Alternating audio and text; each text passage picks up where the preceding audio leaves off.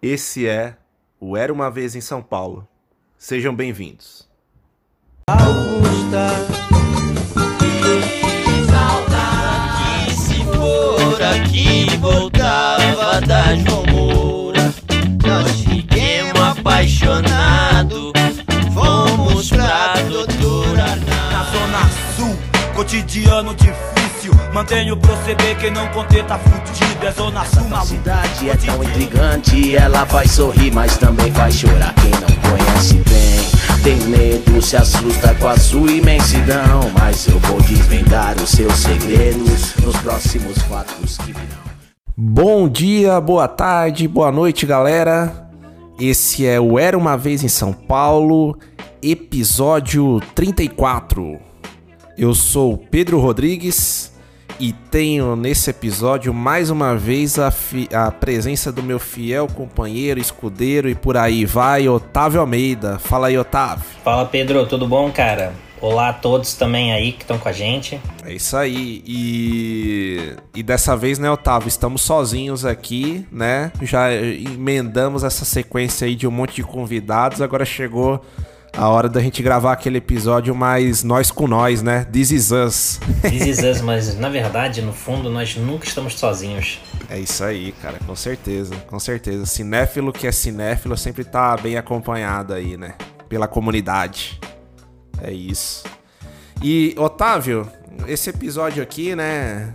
Episódio. 34 episódio do Era uma Vez São Paulo. Depois a gente ter feito ali o nosso episódio de retomada de, desse novo ano aí de 22 com Matrix, com os nossos amigos ali do 3 é Demais. Nada mais justo do que a gente continuar o ano em grande estilo aí, falando de um diretor surrealista, místico, enfim, todos os adjetivos mais diferentões aí que a gente pode colocar pra esse cara, você não acha? Eu acho, e também é muito difícil definir. É, a gente tem uma mania de querer é, dar sentido a tudo, né? A vida, a arte. E às vezes é tudo muito abstrato, subjetivo. É, às vezes a gente se perde nos, nos nossos sonhos, às vezes, às, vezes, às vezes a gente se perde sonhando acordado. Faz sentido ou não faz sentido nenhum em relação ao cara que a gente vai falar aqui? É, pois é, cara.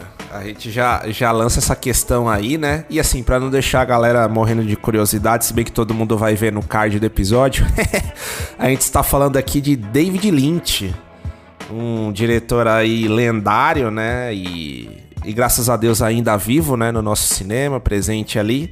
E que a gente já tava namorando esse episódio há bastante tempo aí, né? E, e até pra aproveitar, né? Dado que o, a carreira do, do Lynch é vasta, né? E não só ali nos filmes, tem série, tem de tudo, né? Ele é um multi-artista.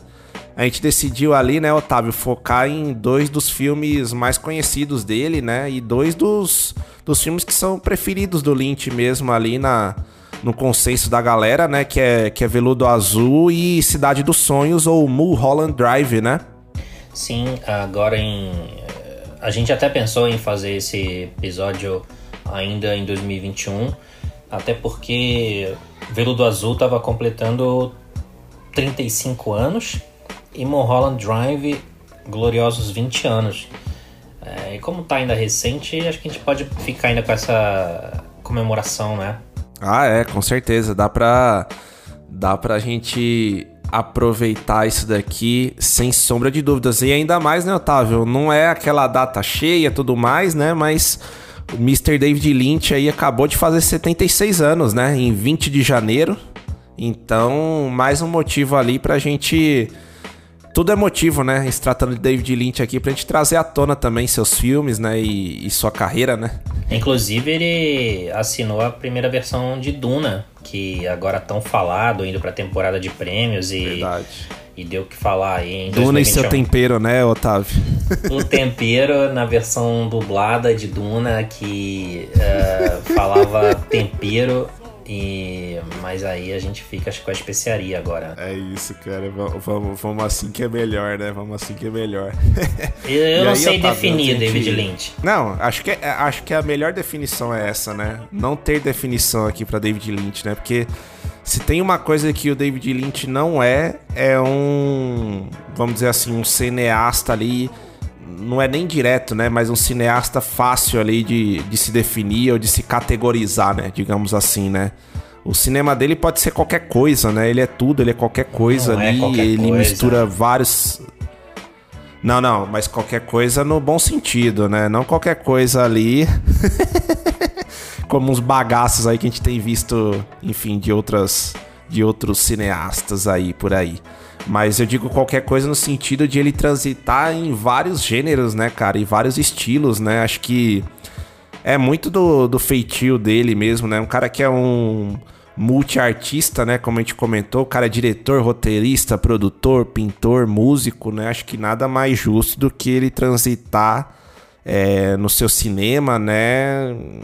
Por todos os por todos os estilos ali mais famosos que a gente costuma ver, né? Acho, é, você não acha que de repente ele não transita entre gêneros, mas que ele tem seu próprio gênero ou estilo? Você acha que David Lynch existe? Será que ele já morreu há muito tempo e ele tá no. É outra pessoa se passando por ele? ou que ele tá congelado, sabe? Eu não sei se eles transitam entre gêneros mas talvez David Lynch tenha criado o seu próprio gênero ou estilo. Não sei se Lynch tá vivo e de repente é outra pessoa se passando por ele, ou se ele tá congelado para viver outra era, ou sabe? É, eu não sei se se dá para explicar a existência desse cara. É, ele já falou várias vezes é, quando saiu Mulholland Drive sei lá, como se de repente as pessoas naquela época ainda não estivessem acostumadas ou nunca tivessem entendido, mas aí não é para entender, segundo o próprio, é para sentir. E ele deu entrevistas falando sobre isso, que filmes não são para você entender, mas para sentir. Você precisa entrar nos filmes, sabe? E eles são oníricos, eu, eu não sei, é... ou se simplesmente são uh, projeções da, da, da, da, imaginação do David Lynch ou uma mistura disso tudo. É, o fato é que você também pode chamar Mulholland Drive, por exemplo, de um filme sobre como é viver e morrer em Hollywood. Mas aí seria muito simplório, né? Você sintetizar dessa forma. Eu acho que é, não é nem sonho, né? É, é, é um pesadelo. Total, total. E.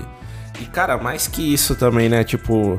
Você chegou a ver. Cara, não sei, não sei se foi 2007, 2008, sei lá por aí. Você chegou a ver o Roda Viva do Lynch quando ele veio no Brasil? Não assisti, cara, não assisti. É, é, então, é, é, legal, assim, entrevista. Se bem que tem uma galera lá, uns jornalistas bem mal preparados ali, como é de costume também, né? Infelizmente, nos Roda Vivas, às vezes pintavam uns, uns caras assim. Mas. Cara, ele já começa falando ali da. que ele é adepto lá da meditação transcendental, hum. né? Então, tipo. Pô, o cara, o cara, o cara, tipo, o foco dele, cara, o cinema é só um. Eu não vou falar que é um adereço, né? Muito forte, mas é só um dos alicerces dele, né? Ele tem várias outras prioridades, né? Então, tipo. É, é, sabe, ele começa a contar um pouco como é que é a experiência dele, da meditação, como isso ajuda também na, não só na produção cinematográfica dele, mas para ele pintar, até compor, né, músicas e tudo mais. Então assim, a gente vê que que ele é um cara que pensa várias coisas ali, né, ao, ao mesmo tempo, né? Então, pô, um cara desse que a gente não consegue colocar numa caixinha ali, padronizar, é muito difícil, né? Tipo, a gente pegar uma obra dele como Mulholland Drive, ou até assim, né? Se a gente for mais, mais para trás ali na carreira dele, mesmo um Homem Elefante, né, cara, que foi tipo o primeiro sucesso dele ali é, de visibilidade em Hollywood, né? Ele, o filme acho que recebeu acho que oito indicações. ali, apesar de ser um filme mais fechado, mais padrão, você começa já a ver os traços do Lynch, né? É, no filme, né? A questão um pouco do surrealismo, que aparece um pouco ali na figura da mãe do, do protagonista ali, né? Que tem as deformações e tudo mais. É, então, pô, um cara desse, cara, é muito, muito complicado de categorizar. E outra, lançando aqui para você, cara, você chegou a ver esse primeiro filme dele, o Eraserhead? Cara, eu vi. Eu vi há tempos, mas é uma loucura, né, cara? Não tem nada igual. E, Exatamente. E, e, e, eu acho que isso é, é, é, algo que a gente pode falar da carreira dele como cineasta como um todo, que não tem nada igual, porque. Um, é, eu acho, eu acho até. Você falou do Homem-Elefante, é, também tem é, história real que. que também é um drama. É, é, é um pouco. É, se você observar, assim, é uma, é, é uma história meio esquisita, o meio como aquele senhor é, faz a jornada dele, mas é um filme, é um drama, digamos, mais tradicional dentro da carreira do Lynch.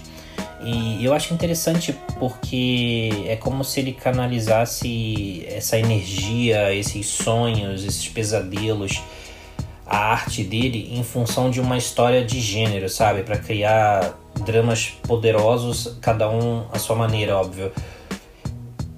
E, e, extremamente originais mesmo assim. E uh, eu acho que alguns cineastas fazem isso, né? Eu vou, vou puxar agora mais para os dias de hoje. É o Edgar Wright, né? Que tem gente que tem saudade, reclama que ele, assim, ele fez a trilogia Corneto, né? O é o Shaun of the Dead, o Chumbo Grosso e o outro é o Heróis de Heróis Ressaca. De Ressaca. E o, esses filmes, uh, ele não precisa fazer sempre os mesmos filmes, ou não que eles são iguais, mas você me entende? Uh, parece que ele sim, tá sim. só. Uh, ele tá fazendo. brincando com outros gêneros, mas sendo ele mesmo. E, e, e a assinatura dele tá lá.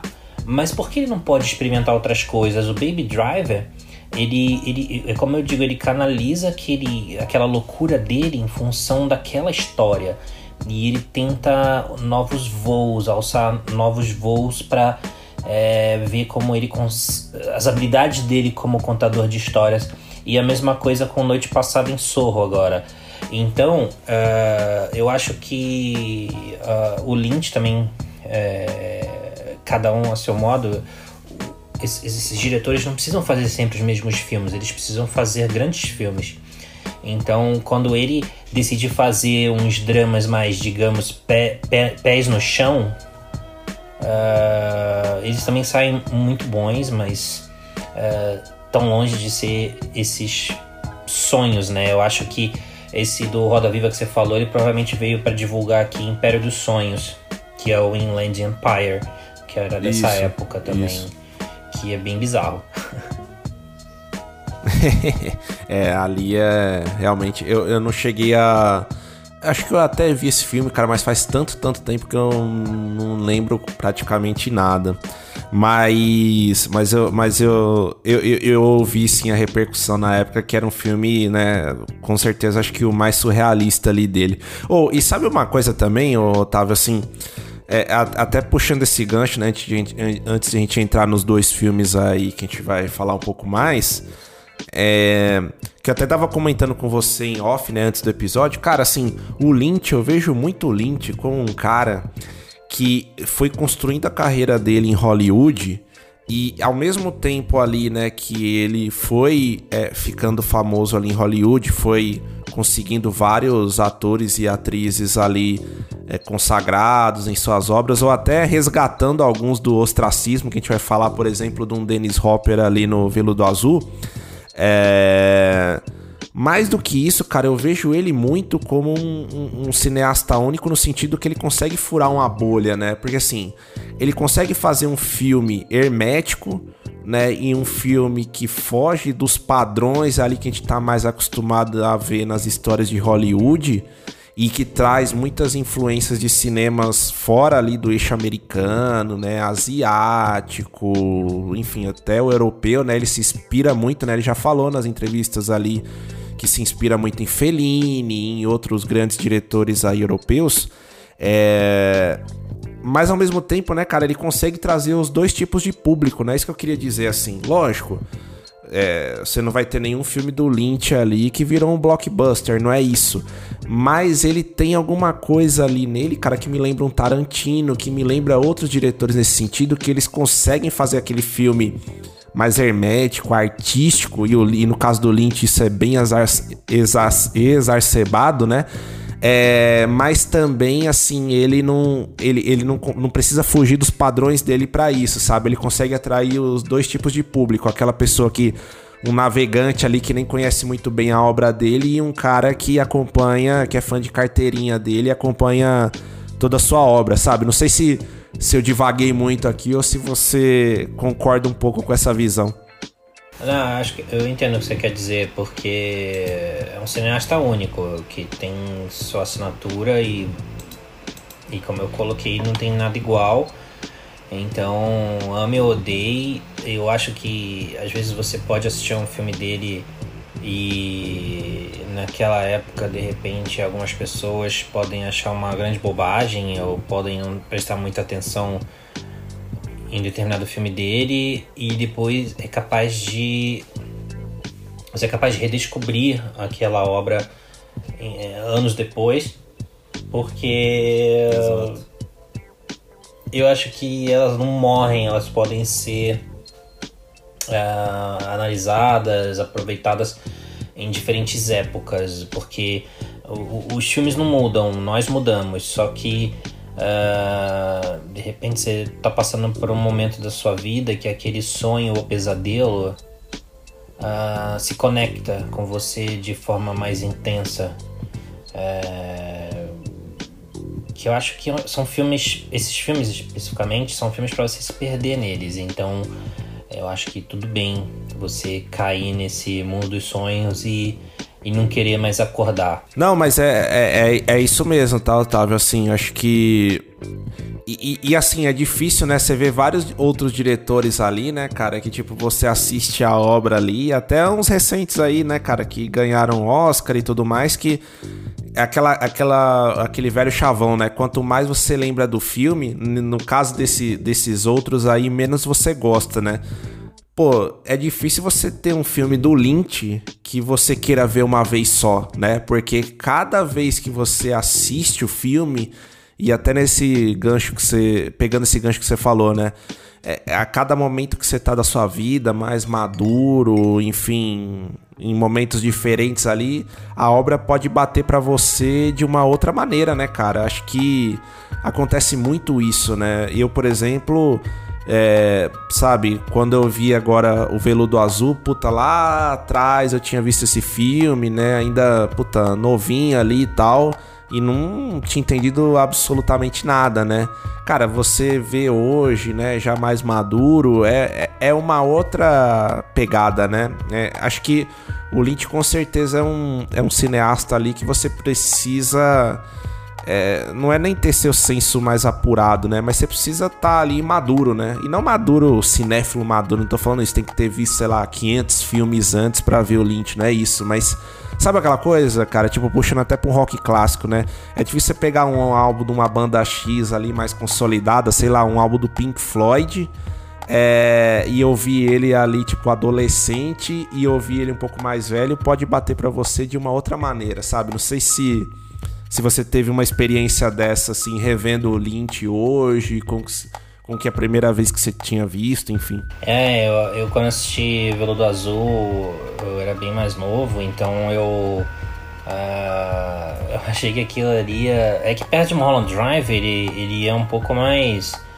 Uh, fechadinho, fechadinho contido, né? né? Embora seja esquisitaço, seja bem David Lynch, mas. Uh, eu acho. Quando eu, quando eu revi recentemente, é, o filme me surpreendeu mesmo assim, algumas coisas eu não lembrava e.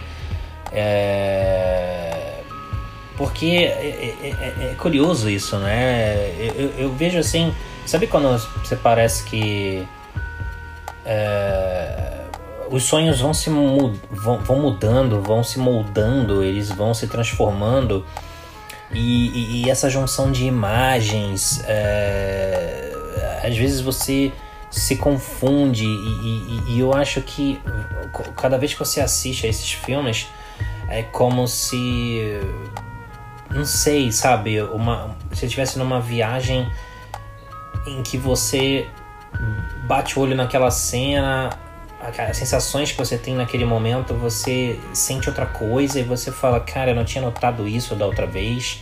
E, e, e dessa vez eu, eu senti isso, eu peguei isso, eu acho que ele quis dizer isso. E é por isso que esses filmes vivem para sempre. É, parece que o Veludo Azul, por exemplo, vai ser uma investigação.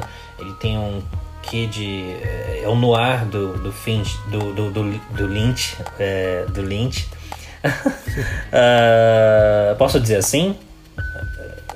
Né? Claro. E tem claro até a loira, que é a Laura Dern, tá no filme. É, mas é um. É, é, completamente bizarro, né? É sobre uma orelha, né? Exatamente, e, e, e, já pegando esse gancho aí, teu, Otávio, vamos, vamos já entrar aí no, no Veludo Azul, né? filme de 86, né? Um filme que o Lynch fez ali logo depois, cara, do grande, do grandioso filme Duna, né? Que ele fez ali.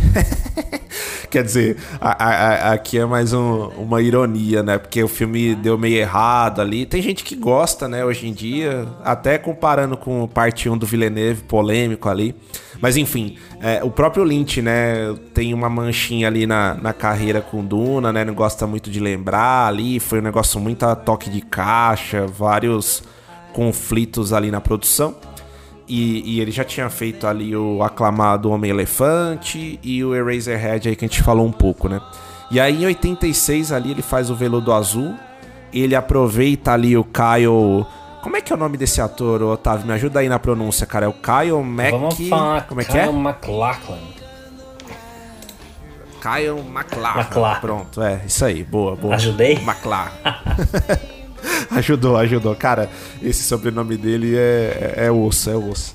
É, e ele aproveitou o Kyle ali, né? Vamos, vamos abreviar aqui. Ele aproveitou o Kyle ali, que era o, o Poa Trades do Duna ali, né? Ele, do primeiro e Duna. Do, e do Twin Peaks, né? né? E, e, isso, aí. É, depois ia fazer o Twin Peaks ali, série aclamadíssima do, do Lynch, né?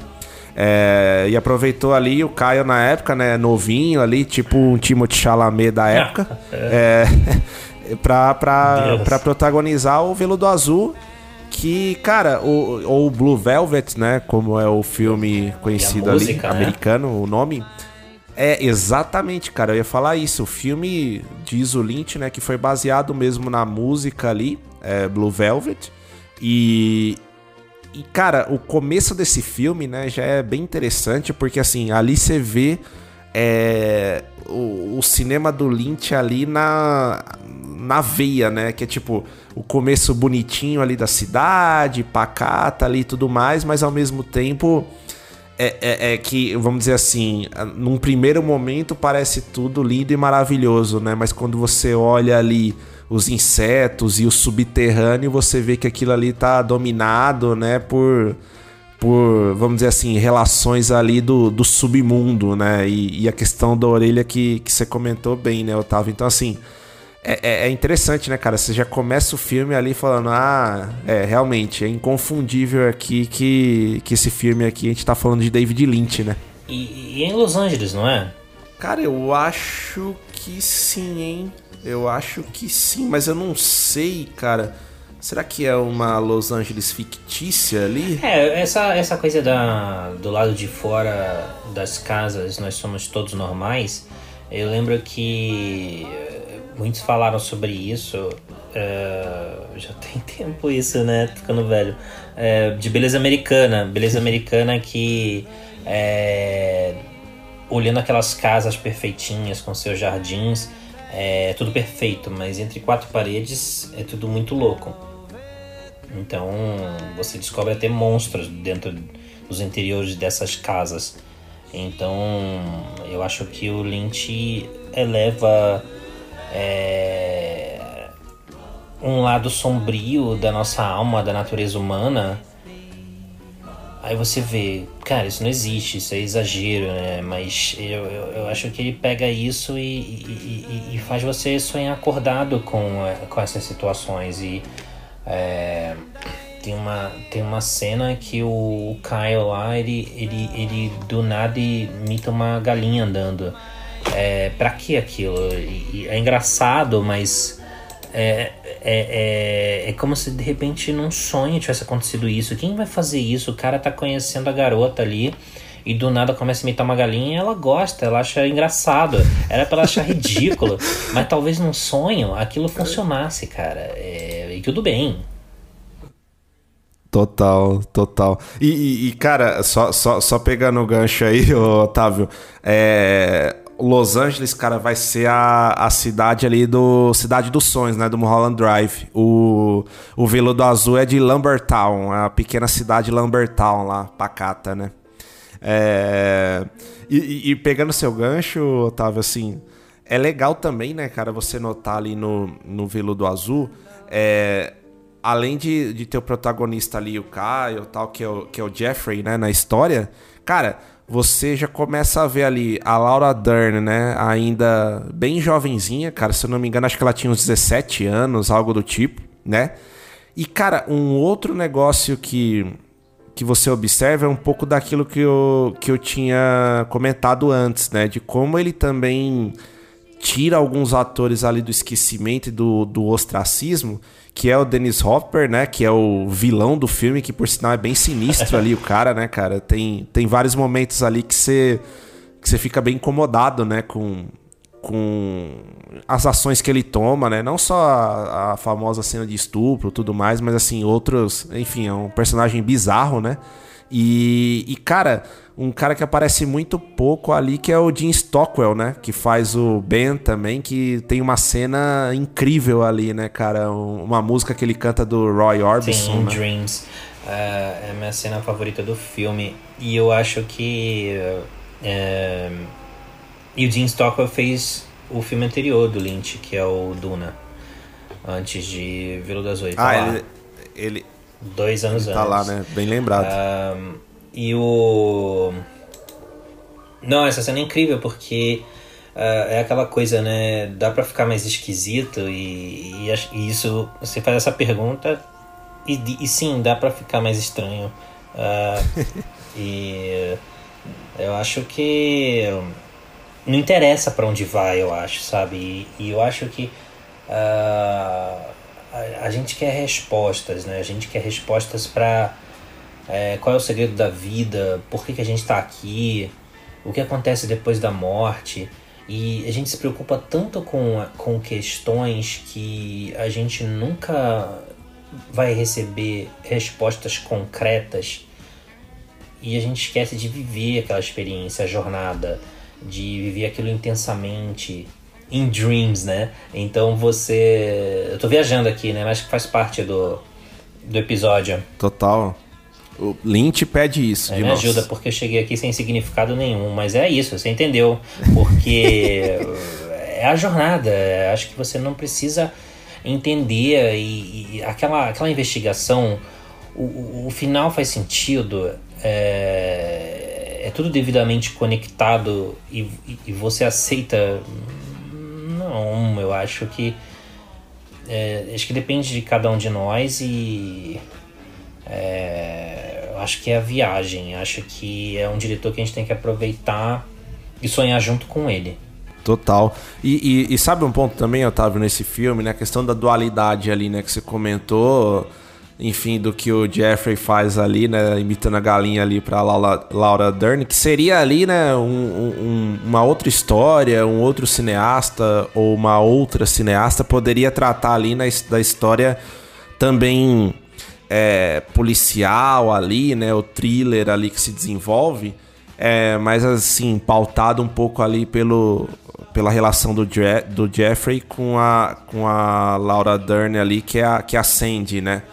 Mas o, o, o Lynch vai além, né? Porque assim, o Jeffrey, além de ter ali o romance com a Sandy, ele encontra uma figura muito mais enigmática ali e de uma faixa etária totalmente diferente que a dele, que é a Dorothy, né? Que é a grande Isabela Rossellini, né? Então, isso é interessante também, né? No filme, né? De você ver ali um menino pacato que, enfim, acaba por curiosidade, né? Se metendo numa história ali que não é a dele, que tinha uma namoradinha ali da da cidade e tudo mais, né? E poderia seguir o roteiro tradicional, mas ele conhece uma mulher, puta, forte e, e, e, e com muito mais profundidade ali do que é, o, o, padrão poderia nos sugerir, né, cara? E acho que, acho que é bem legal isso também, né? Essa, essa ambiguidade, essa questão ali de que, que ele traz no começo do filme, né? Como a gente falou também, né? Que as relações vão muito além da, da página 5, né? Você precisa realmente mergulhar ali na história, nas entranhas ali daquela, daquela cidade pacata ali para você descobrir realmente do que se trata, né? É, então é interessante o que você falou, porque não é a história dele. Né? Ele entra. Exato. Ele entra naquilo ali. E, é, de gaiato, então, né? Uh, ele não é. Tem policiais na história, mas não é ele. E. Um, eu queria talvez associar aqui, de repente, uh, de certa forma, ao vice inerente, né? Mas, mas é diferente. Ah, o vice inerente ele é, um, ele é um detetive, né? E, sim. Mas também é viajado, mas aí talvez por causa das drogas, né? Não porque você tá no mundo do David Lynch. É, mas vamos dizer que é um dos filmes mais lynchianos do PTA, né, cara? Faz sentido a tua comparação. É, então. Uh... E que outro diretor que consegue.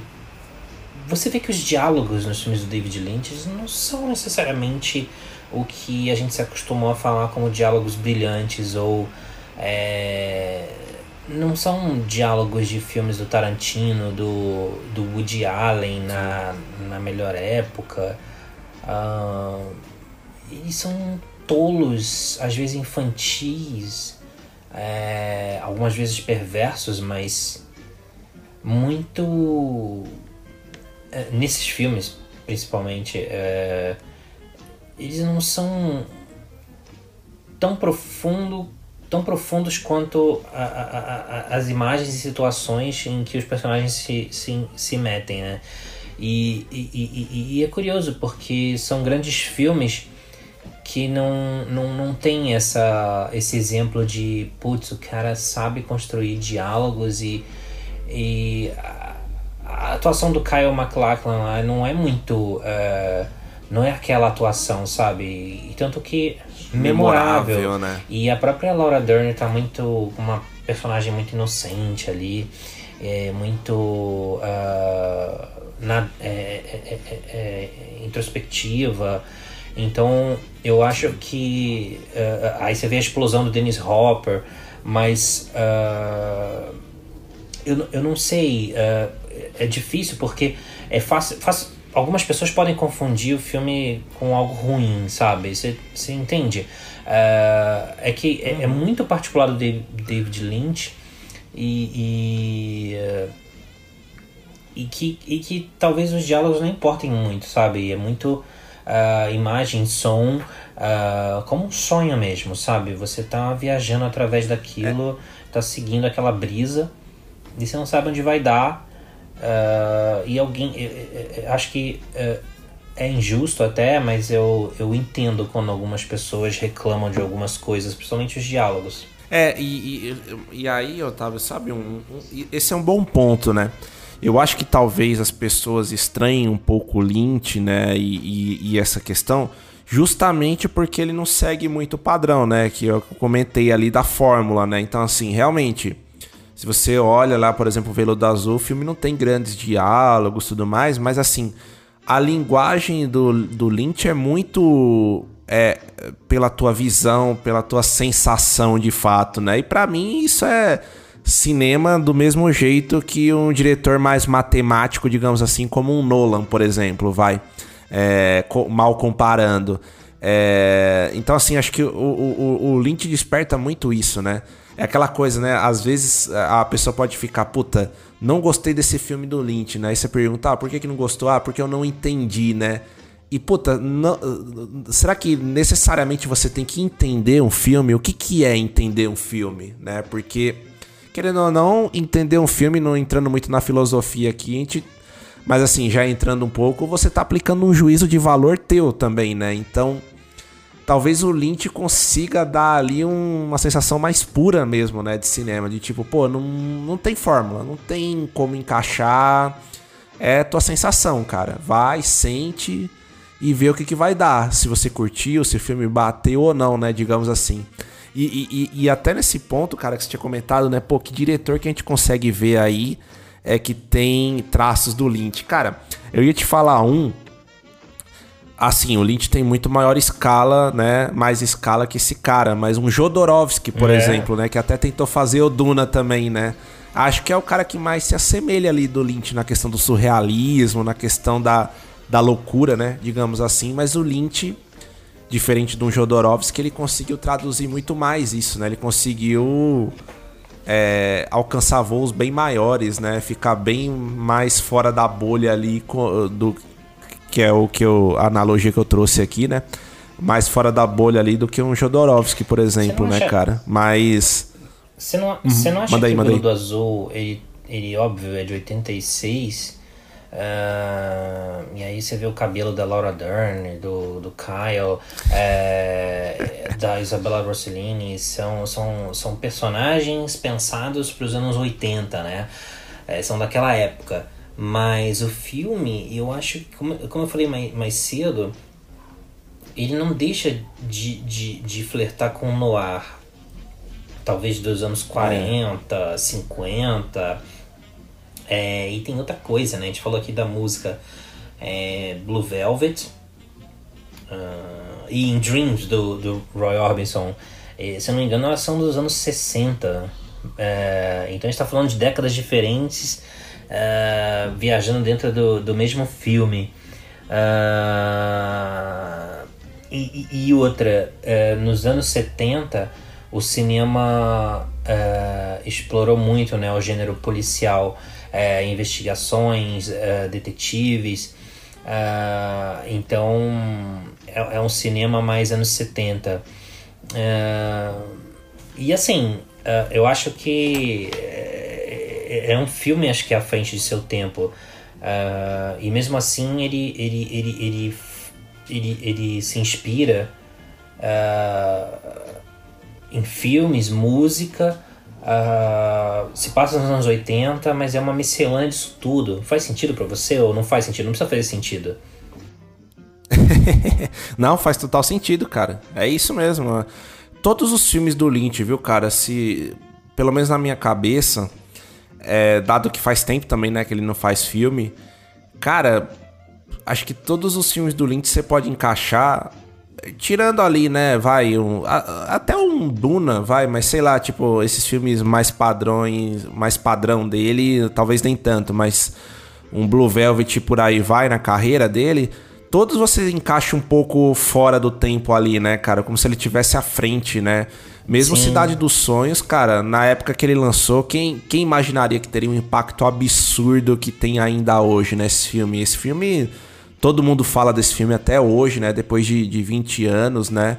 E, e cara, é, é, é muito isso, né? Eu acho que um, um diretor que ele sai tanto da, da caixinha, da casinha eu acho que ele vai provocar isso mesmo, né? Porque ele não respeita padrões no bom sentido, né? Ele não respeita padrões ou fórmulas, fórmulas né? Ele faz algo é, diferente mesmo, né? Ele busca um, um que a mais, né? Na, nas suas Eu obras. Eu acho que o né? do Azul, assim, né? É, é, é, é, ele, ele gera diferentes interpretações, claro, é David Lynch, mas Uh, eu acho que é por isso que a gente volta ao filme de vez em quando e, e acaba vivendo uh, esse filme novamente de uma forma bem intensa. Uh, ele não está contando uma história comum, David Lynch nunca é comum. então, assim, ele fica. Ele se alterna entre gêneros dentro do e, e para fazer seu próprio gênero entre diferentes gêneros, tons e mas eu acho que sobretudo o David Lynch faz questão que a gente saiba que a gente está vendo um filme, sabe? Um trabalho de ficção. É, não me parece, sabe que hoje é, a gente está muito acostumado em tentar ver verossimilhança nos filmes mais do que nunca. É, até um efeito Christopher Nolan nos filmes mais populares. É, recentemente no último Matrix, né? Logo no começo do filme tem um estão atirando lá numa menina que sai correndo, a personagem Bugs. Ela tá correndo, fugindo dos agentes, atirando. E muita gente discutiu nas redes sociais que é impossível ela ter escapado daquilo porque ela teria tomado um tiro. Cara, não precisa explicar aquilo. Uhum. Isso, isso, é cinema. E dentro do filme ela tá na Matrix, entendeu? Então, assim, você tem que aceitar aquele, é, aquilo que você tá vendo como um mundo diferente do que você tá ali sentado do outro lado da tela, seja no cinema ou na sua casa ou na casa de alguém. Independente da tela que você está assistindo, está do outro lado. O que você está vendo ali na tela, está vendo no David Lynch, não é a sua realidade. Então, é, eu acho que isso é interessante. Ele, ele, ele, eu acho que o David Lynch faz questão que você saiba que você tá vendo um filme. Total, total, cara. Eu, eu vou muito na, na tua linha, assim, né? Tipo. E, e, e, eu acho que é o porto seguro do Lynch no fim do dia, né, cara? Tipo, ele saber que, que, que ele tá num filme, assim como, no, como se ele estivesse cantando ou pintando, né? Ele, é, o terreno artístico para ele é gigantesco, né? É, já pensou ele trabalhar num. E assim, nada contra, tá? Eu também gosto muito, mas ele trabalhar numa receita de bolo igual os filmes do Nolan, ou. Ou até alguns do, do Villeneuve também, que eu gosto até mais que o Nolan e tudo. Cara, é, é isso. O Lynch nunca se encaixaria, né? Então. E, e você pode ver que o, os pontos que mais fora da curva dele ali no mau sentido, que ele menos gosta são filmes, por exemplo, como o Duna, onde ele teve que se encaixar nos padrões, né? Então, eu acho que é, ele consegue no, oferecer de melhor ali dele, né, pra gente também, quando ele tá realmente com papel em branco ali, né, e pode criar à vontade, né? Acho que é Você isso. Você não vê um pouco do, dessa loucura do Lynch e o quanto ele faz essa miscelânea pop dentro dos filmes dele, uh, Hollywood, mulheres que sonham com, com o estrelato, uh, diretores de cinema em Mulholland Drive, uh, essas mortes que acontecem no, no show business, esses mistérios sem solução. Uh, histórias que acabam virando filmes, as músicas que ele coloca no filme ou outras que fazem parte daquele ambiente retratado no filme não parece que tem ecos disso posteriormente na carreira de Tarantino, talvez dos irmãos Coen, sabe? Sim, de certa total, forma, cada um total. com seu estilo, cada um com, com sua visão de cinema. Principalmente o Tarantino, mas, cara. Mas ecos, sabe?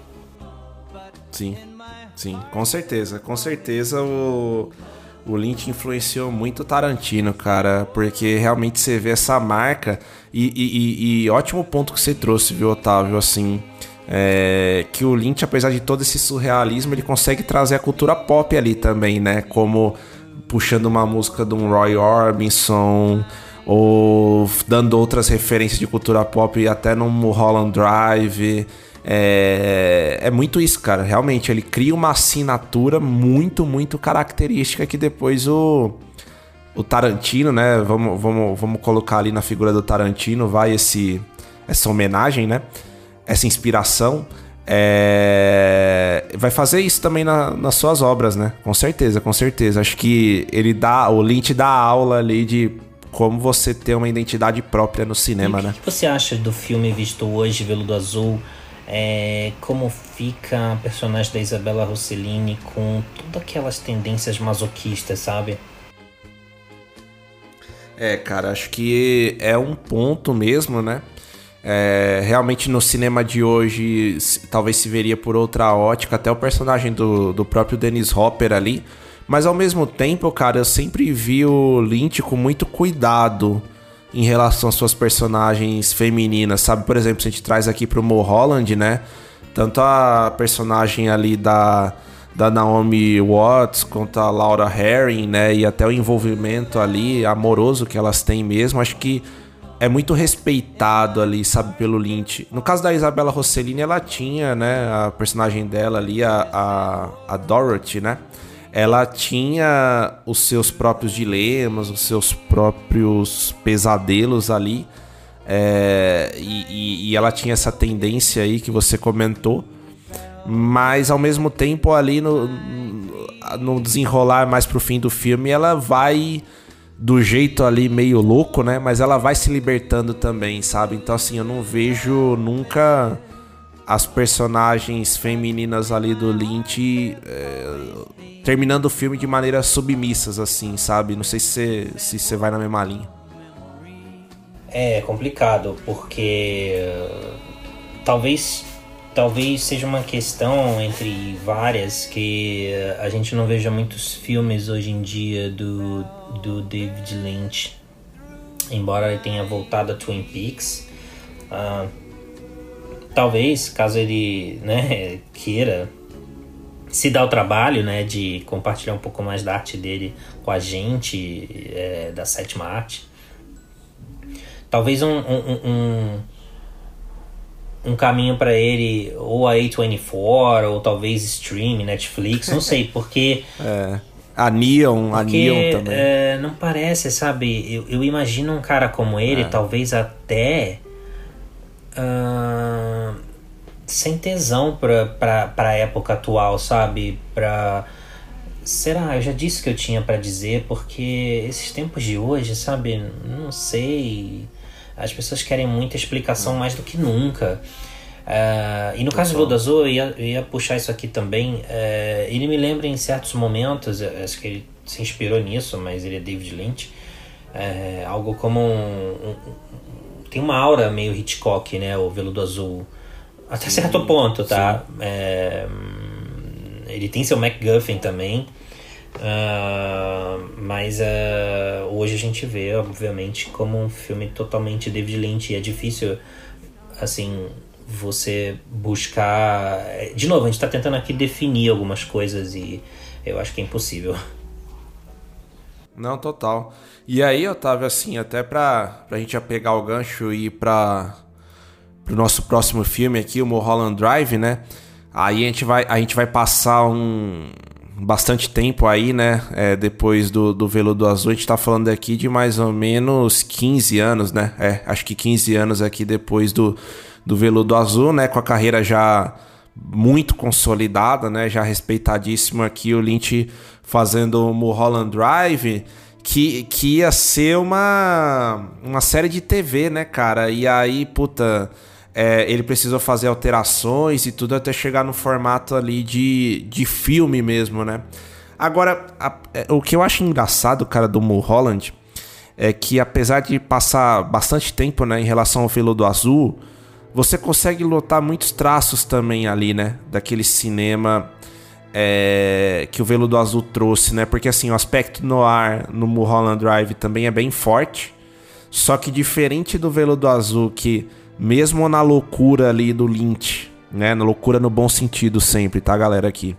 É, mesmo que nessa loucura do Lynch é um filme mais padronizado, o Mulholland já mostra pra gente uma outra faceta, né, Otávio, dele ali, que é realmente ele começando, não começando, né, mas desenvolvendo cada vez mais o surrealismo, né, nos filmes dele. Ele é muito surrealista, muito mais surrealista perto de Veludo Azul. É, ele não, não deixa de ter, mais uma vez, os elementos de filme no ar. Uh, mas assim. É um filme que a gente não consegue dizer sobre o que, que é Mulholland Drive. A gente não consegue complementar isso, né? Uh, e acho que Exato. quanto mais ele. Quanto mais ele faz menos sentido, é, mais ainda a gente fica interessado em saber para onde a gente está indo. Não é nem onde vai dar, mas é Total. é para onde a gente vai junto com esse filme. Uh, ele acompanha assim. Uh, posso dizer que acompanha duas mulheres, né? As atrizes são a Naomi Watts e a Laura Harry. Uh, a Naomi Watts decolou depois de, desse filme. Atuação fantástica, fantástica. né? E da Laura Herring também, mas eu, eu acho a Laura Herring, Sim. se eu não me engano, ela é mexicana. E ela, eu acho que se fosse nos dias de hoje, talvez ela brilhasse ainda mais na indústria. Mas a, a Naomi Watts acabou estourando na época. Fez diversos filmes, foi indicada ao Oscar por outros filmes, não por esse. Uh, fez King Kong com Peter Jackson, enfim. Mas, mas e aí? Uh, eu acho que o filme tem um. mistura tudo isso: músicas no ar, sonhos, pesadelos, cinema. Uh, de uma forma até meio meta, né? Mas. Uh, enfim. é um filme que você pode voltar nele várias vezes e você vai ver coisas diferentes. Eu acho que foi a BBC, cara, que. Não sei se 2016, 17 que fez uma lista dos 100 maiores filmes do século 21 e na ocasião Mulholland Drive ficou em primeiro lugar. É, é isso né? mesmo. É isso e mesmo. eu sei que ele foi bastante celebrado em 2001. Foi o ano também do Senhor dos Anéis, a Sociedade do Anel. E mesmo assim, no Oscar, no, na temporada de prêmios, o Robert Altman, que fez Gosford Park, estava ganhando vários prêmios é, como diretor e, e, já seriam pelo conjunto da obra do Robert Altman. E no final ganhou Ron Howard, né, por uma mente brilhante. e, Exatamente, puta, E eu foda, lembro né? de uma imagem, acho que você procurar. Não sei se na hora que anuncia os indicados à direção, ou a hora que o Ron Howard está fazendo o discurso dele já com o Oscar nas mãos, é, aparece uma tem uma cena na plateia do David Lynch meio que ao lado do Robert Altman, os dois sorrindo pro palco assim. E eu sempre vejo essa cena como puta que pariu, né, cara? Por quê, né? É, isso é Hollywood, né? é, cara, uma, uma melhor definição que essa não há, né, cara? Impressionante, né? Mas é, é engraçado, né? O, a, a, puxando o teu gancho aí, eu tava de premiações também. O, o, o Lynch ganhou o prêmio de direção no, no Festival de Cannes ali, que eu acho que, que tem muito mais a cara dele ali, né? Lynch tem muito mais a cara de Cannes do que, do que o Oscar ali, todos os. Enfim, né? A gente ainda vai fazer um episódio, né, Otávio, ali dos indicados do Oscar, comentando um pouco bastidores, e aí a gente vai poder descer a madeira aí, como a gente quer fazer, né? Mas, mas voltando aqui ao, ao Mulholland, cara, é... sabe uma coisa, cara? Além de, de várias coisas ali do filme, né? E, cara, esse realmente é um filme que não dá para você ver uma vez só e achar que você vai compre compreender, sei lá, nem 10, 20% do filme, né? Toda... Parece que você vai enchendo o baldinho, né? Toda vez que você... Não tem nem como compreender, né? Esse filme, como você falou bem, né, cara? Mas, assim é, parece que toda vez que você reassiste, né, cara, mais você vai agregando ali de pontos que você não capturou, né, nas outras vezes do filme.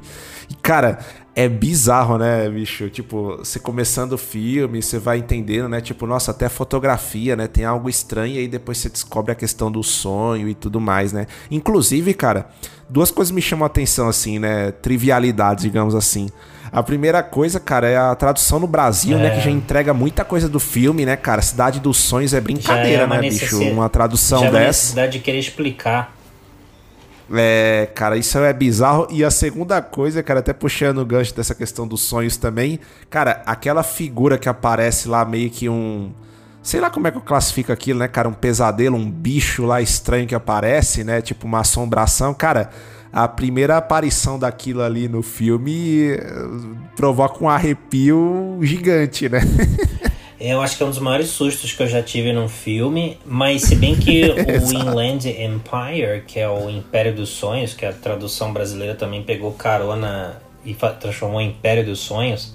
Também tem uns momentos tem bizarros, um susto né? lá também, cara, que, que nossa. Mas não é um filme tão consistente assim. Eu acho que. Por mais é. que seja estranho colocar essa, essa palavra para, de novo, definir David Lynch. É, eu acho que tem, um, tem uma coisa meio. Uh, tem umas cenas de sonho. Cenas de sonhos dentro de filmes. são, são, são sonhos ou são sonhos de filmes. Uh, são atrizes sonhando. Eu não sei, tem uma, algo meio Freud aí. Uh, são, são, são personagens é, tendo pesadelos sobre o, sobre o próprio filme Mulholland Drive.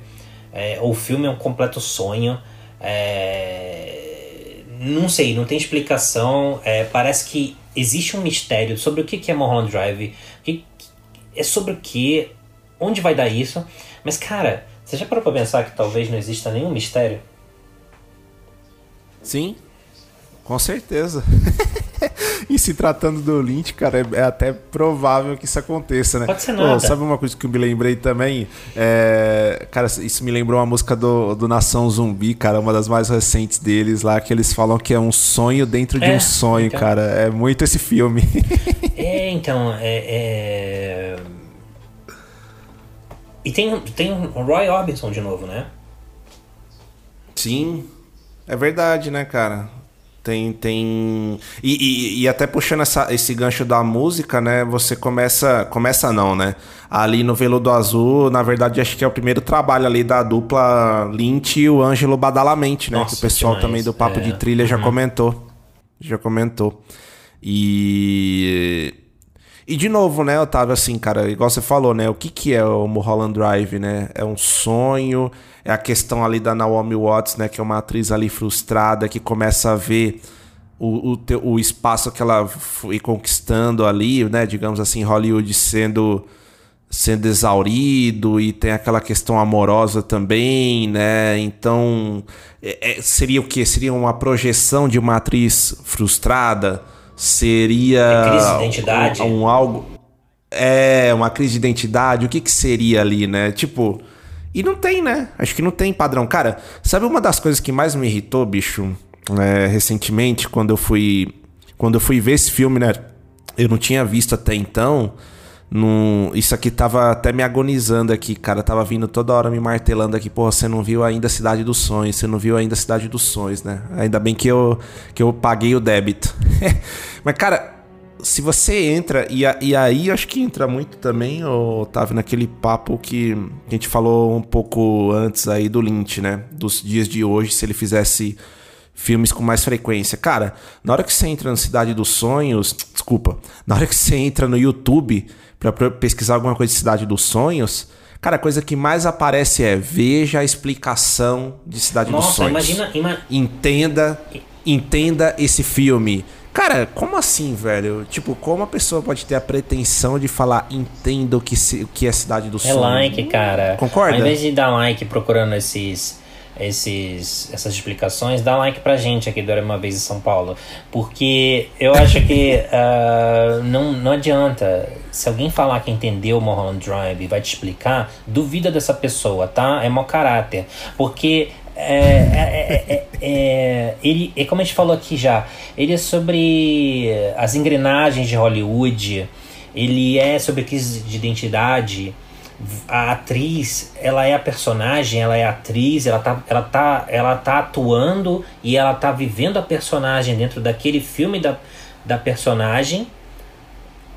Ou ela é atriz sendo a personagem, ou a gente tá vendo só a personagem. Não importa, sabe? É uma loucura e, e, e, e eu acho que é isso. Eu acho que é, é, é, tudo bem se perder, sabe? Ela se confunde com a com a parceira na história. Você é, entende? É, é, é, sobre uma atriz vivendo. É sobre atrizes vivendo a, a, a, as personagens. Ou a gente está vendo as personagens, ou de repente em algum momento a gente parou de ver a atriz interpretando a personagem e começamos a ver somente a personagem tomando controle da situação. Ou as duas coisas ao mesmo tempo, ou eu estou completamente errado e não importa, entendeu? Tá tudo certo. Total, e, e, e, sabe outro ponto, Otávio? Eu vou até além, cara, fazendo exercício aqui. Se desse uma, um senso racional, cara, no, no Lynch, e ele e você encontrasse ele frente a frente ali, ele falasse: Olha, Pedro, Otávio, vou te explicar aqui o que, que é meu filme. Cara, o mais certo a se fazer seria refutar o que ele vai falar. Porque assim, cara, a partir do momento que o cineasta faz a obra, a obra dele expande e vira mais do que ele estava pensando ali, né? A gente se apropria da obra, né? Eu sempre gosto de, de falar isso, que acho que, que é o padrão aqui, né? Pra cinema. E no filme do Lynch, ainda mais, cara. Não tem como, né? Mesmo que o Lynch tivesse um, um lapso racional ali e tentasse te explicar a obra dele, cara, vai muito mais além. A partir do momento que ele soltou ali na tela e a gente se apodera também daquilo, né, dentro da nossa imaginação, dentro do nosso do nosso background, digamos assim, acabou, cara. Tipo, o negócio toma tal forma que não tem mais, né? Tipo, você vai ter uma interpretação na tua cabeça do Mulholland Drive, eu vou ter outra, o fulano vai ter outra, o ciclano vai ter outra e o próprio Lynch talvez estivesse pensando algo bem menor ou bem maior, entendeu? Talvez ele então, nem explicação. Exatamente, é isso, cara. Cara, se tem um cineasta, se tem um, um traço ali autoral que, que pede isso, com certeza é o Lynch e os seus filmes, né, cara? Não tem receita de bolo. Cara, e a né, personagem da. A personagem dele. da Laura Herring, que meio que dá o nome dela de com amnésia. Né, amnésia, então. é, ela se dá o nome de Rita depois que vê o pôster da Rita Hayworth em Gilda. Então ela é Rita, né? E que é o filme de 1946, Gilda. Ah, então ela já não sabe quem ela é e depois começa a se perder ainda mais. Ah, e talvez não, não exista nada daquilo. é, talvez seja só um sonho do David Lynch pronto, como diz no filme no I Banda. Total, totalmente. Cara, até aquela figura mais excêntrica lá, né, do... Você lembra da, da espécie de cowboy ali que vai Nossa, protegendo é. ali a personagem, né, cara? Tipo, o que, que é aquilo, né? Não, e aquela. tipo, o que, que ele... E a cena, o que né? que ele do, quer dizer ali, né? da, da música do Roy Orbison cantada em espanhol. E, e depois a mulher desmaia no palco e a música continua.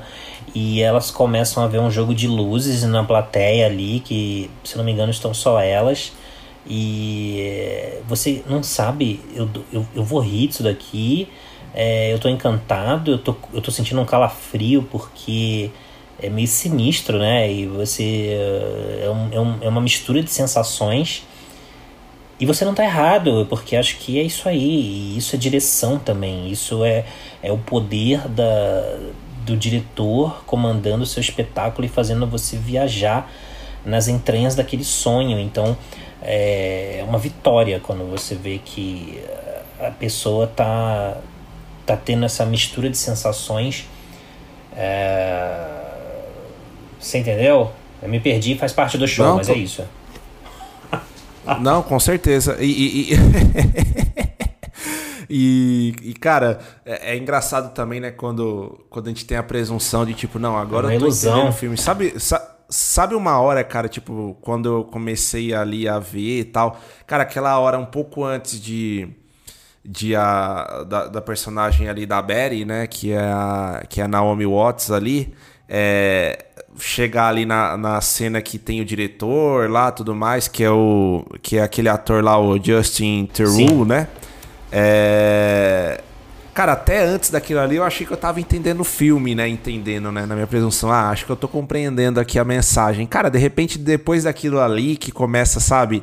Aí você começa a cair na real que, na verdade, é o que você falou, né? Pô, será que ela tá seguindo um roteiro aqui? Ou, ou na verdade, não? Esse, essa trama não é nem dela, sabe? Então, tipo, o, o- com certeza o Lynch vai dar vários momentos ali nesse filme, até essas falsas pistas, né? O falso positivo ali de tipo, ó, ah, é, você tá achando que você tá entendendo aqui? Se você tá achando que tem uma mensagem única esse filme, então toma aqui, ó, na tua cara isso daqui pra você, é, sabe, sacudir, né? Se sacudir ali e ver que, que não, não tem uma fórmula matemática pra isso, né?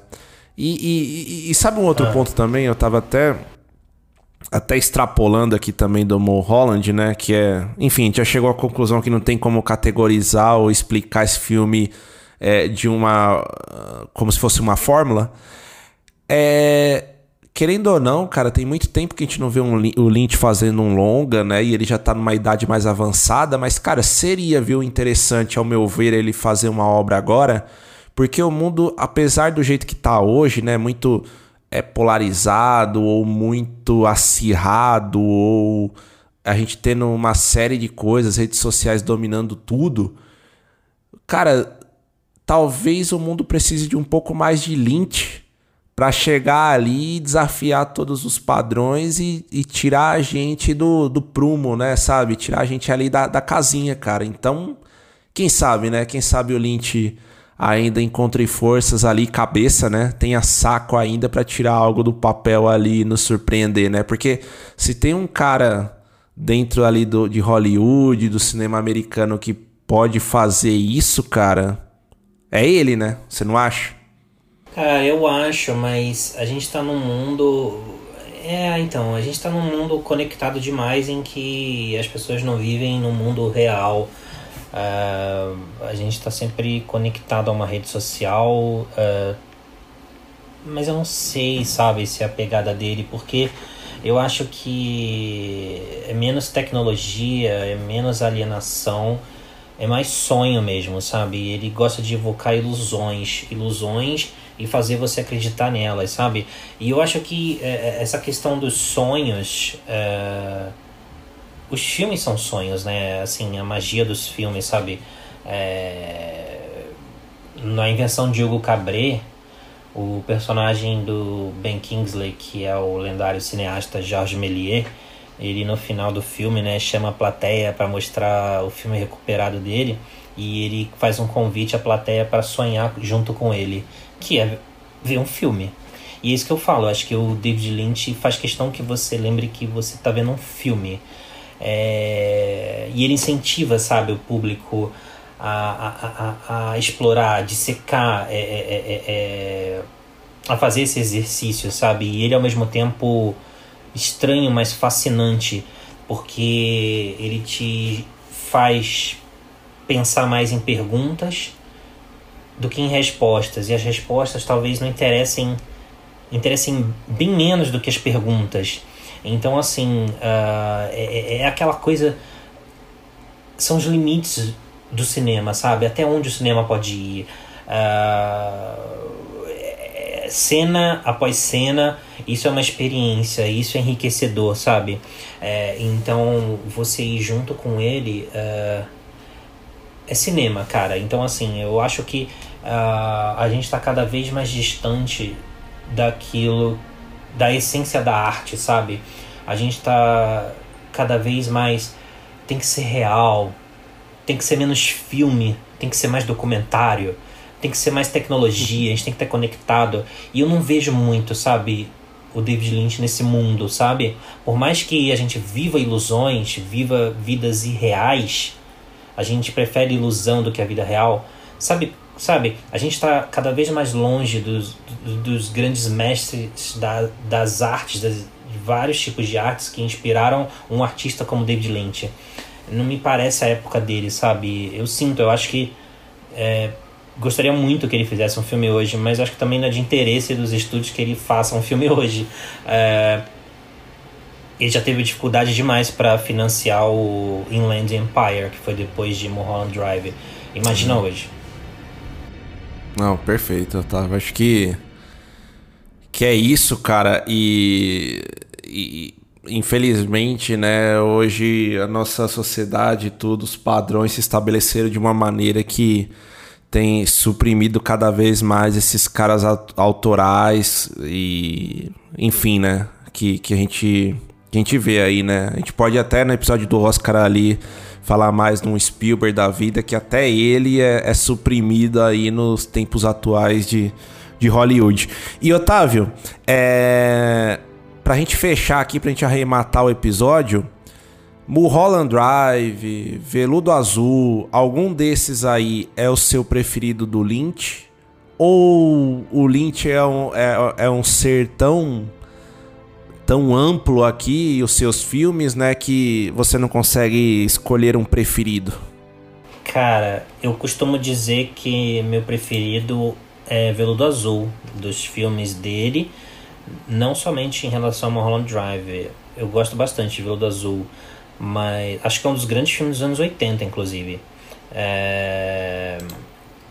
Mas você não acha curioso que a gente esteja falando de um dos cineastas mais celebrados da nossa era e hum, a gente está falando de cinema, mas ele é o cara de Twin Peaks, ele é o cara que criou Twin Peaks uh, e, e a gente está falando de uma série poderosíssima que marcou uma época que segue sendo falada até hoje. Teve agora uh, essa nova viagem a Twin Peaks. Uh, a, um retorno, a, gente, né? a gente nunca deixa de falar de Laura Palmer, mas a gente está falando de cinema, mas. Uh, e isso é tão forte, acho que foi a revista Carrier do Cinema, que, a francesa, que acho que colocou num ano lá o Twin Peaks, o retorno, o melhor filme daquele ano, né? Mas era TV, é, então assim, verdade. é muito louco, é muito David Lynch isso. E que, Não, que outro diretor, cara, que outro diretor talvez tenha sua obra mais é, marcante, ela não é necessariamente cinema, né? Embora tenha sido feita por um cara que pensa cinema. Não, total, é bem isso, cara. Eu ia pegar bem esse gancho para falar também que eu não sei, cara, tipo, colocar qual que é a minha obra preferida do Lynch, até porque assim, eu tenho muita coisa para ver é, do Lynch ainda. Tem alguns filmes ainda que eu não assisti.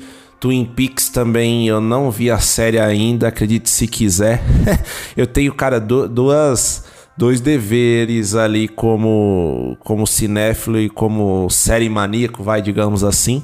É, que é ver Twin Peaks e ver The Wire, cara. Eu tô com esses dois na na, na prateleira ali, eu preciso pagar essa dívida aí. Então, por isso, cara, acho que até por isso, cara, o Lynch é um cara tão tão gigante ali, né? E, e, e, as suas obras reúnem tanta coisa que, puta, eu tendo visto, sei lá, 50% da obra dele, eu, eu julgo que eu não tenho condições ali de cravar qual que seria a minha obra preferida, porque eu acho que eu preciso realmente é aquela coisa, cara, tipo, a minha, a minha terceira assistida ali do Mulholland Drive pode ser superior à minha segunda ali do Veludo Azul ou terceira do Veludo Azul, né? Então é, é bem complicado cravar. Eu diria que hoje, hoje, no momento aqui que a gente tá gravando, o meu preferido do Lynch, cara, seria o Veludo Azul também.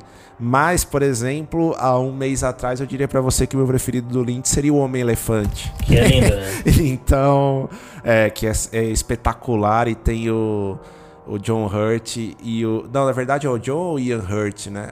É, eu sempre confundo ali. Mas tem o Anthony Hopkins, né? Novinho ali que, puta, é, é fantástico, né? Então, é, não tem o que falar, né, cara? Acho que o David Lynch é realmente um cineasta ali que a gente precisa apreciar e, e sentir, né? São as sensações ali. John Hurt, John Hurt, só pra não, não fazer Sim, confusão é, aqui, é. o grande o grande John Hurt. Anthony Hopkins e depois tá foi, né? foi fazer é, exato. E que depois foi fazer o Olivaras lá no, no Harry Potter, né? Mas, mas, mas eu lembro muito do John Hurt também por 1984, né? Que, puta, eu adoro aquela obra do, do George Orwell e o, e o filme é sensacional também. Mas boa, Otávio, acho que, que foi isso, né? Acho que aqui a gente não tinha a pretensão de como esses vídeos do YouTube, né, cara, que a gente fala explicar David Lynch, cara, porque o dia que a gente fizesse isso daqui poderia fechar o podcast, né? Não, imagina hoje, né, que um filme tem... do David Lynch é, estreando hoje e esses portais, canais, tudo falando entenda o final do Nossa. novo filme de David Lynch. Cara, não acredita é, cara, nisso não. Isso é, isso é criminoso, criminoso, cara. Isso daí tinha que dar cadeia. Isso daí tinha que dar cadeia na hora. É. Mas é isso, galera. Espero que vocês tenham gostado aí do nosso papo. Aqui a ideia mesmo era aproveitar o que o Lynch nos oferece de melhor, que é divagação, que é surrealismo, que é não ter fórmula pronta, né? E eu acho que a gente conseguiu aqui colocar bastante coisa aí da, da obra dessa, dessa lenda do cinema que felizmente ainda ainda tá vivo. E bom, e diga, diga aí, Otávio.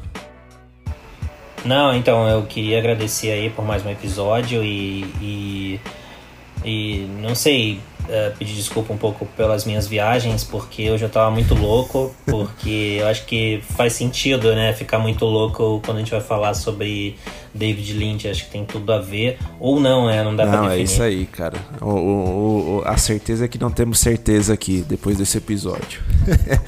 e... É isso. Não, e o prazer é todo meu aqui de novo, Otávio, por mais um. E, e aí, galera, só pra, só pra encerrar, né? Continue nos seguindo ali nas redes sociais. Pra quem não nos conhece ali, estamos no Instagram, Twitter e tudo mais. No Instagram ali, Facebook, no arroba era uma vez em SP. No Twitter, no arroba Euvesp. É isso mesmo, Euvesp aqui não é uma faculdade, não é nada, são as nossas iniciais aí. e, enfim, a gente tá sempre postando stories, outros tipos de conteúdo. No Twitter também, sempre falando ali e retweetando coisas também dos nossos amigos ou coisas que gostamos ali. E, e, eu também aqui, eu, Pedro, tô na, nas minhas redes sociais ali no arroba PLRVDN e no Twitter arroba PLRVDN92. E fala das tuas também aí, Otávio, principalmente do Hollywoodiano aí pra, pra, pra galera. Eu tô no Instagram como arroba Hollywoodiano, obviamente, falando sobre cinema. E, e também o Twitter, arroba Hollywoodiano. Boa, é isso aí. Bom, galera, é isso. Espero que vocês tenham gostado. Fiquem à vontade ali para comentar, sugerir novo, novas pautas, posts, enfim, críticas também do episódio, sugestões. Não esqueça também, galera, para quem nos segue lá no Spotify, para também nos dar uma notinha.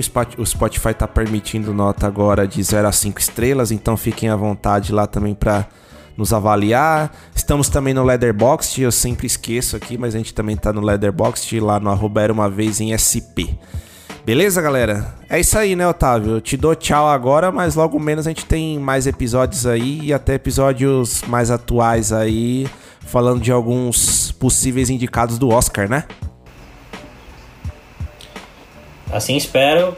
Uh que seja indicado ou não, tanto faz, né? Eu acho que o cinema não precisa dos prêmios, é, o cinema precisa da gente, precisa de, da gente. Enquanto a gente sonhar, os filmes.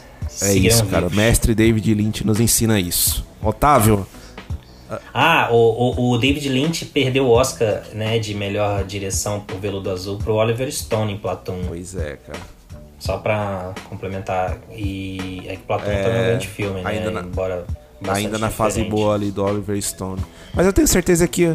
E o Woody Allen que fez Hannah e suas irmãs, na minha, pra mim, o meu favorito do Woody Allen, Hannah e suas irmãs, um belo Não, ano. Com certeza. Também. Mas é aquilo, né, Otávio? Acho que o David Lynch não foi chorar na cabeceira da sua cama depois dessa, desse resultado, né? Acho que ele já estava acostumado ali. Acho que ele tava tranquilo é quanto a isso.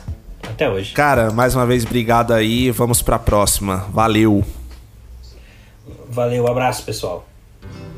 A candy colored clown they call the Sandman tiptoes to my room every night just to sprinkle stardust and to whisper, Go to sleep, everything is alright. I close my eyes, then I drift away.